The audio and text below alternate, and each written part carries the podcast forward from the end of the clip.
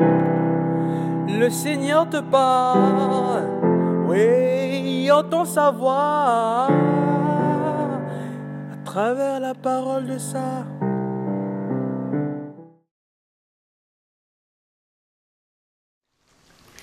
Bien-aimé dans le Christ, il est inévitable qu'arrivent des scandales ou des occasions de chute, car c'est dans la nature même humaine de faillir.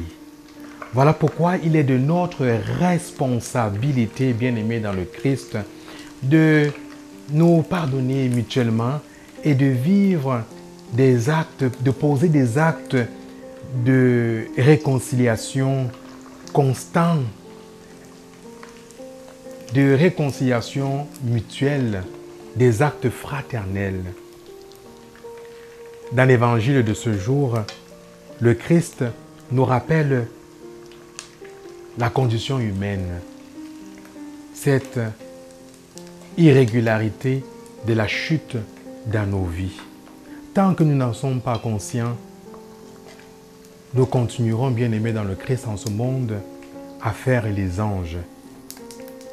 Bien aimés dans le Christ, l'interpellation du Christ aujourd'hui est vraiment pressante.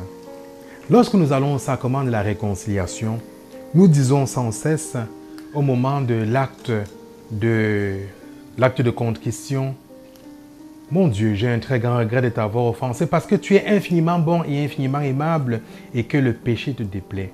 Je prends la ferme résolution avec le secours de ta sainte grâce.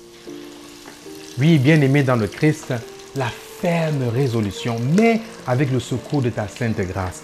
Nous avons besoin donc constamment de compter sur la grâce divine. Mais cette grâce divine, bien-aimée dans le Christ, passe par une réconciliation permanente.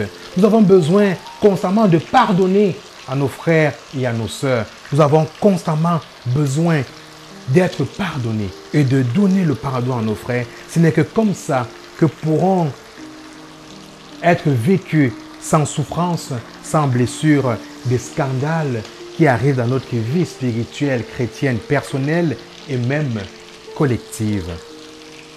Amen.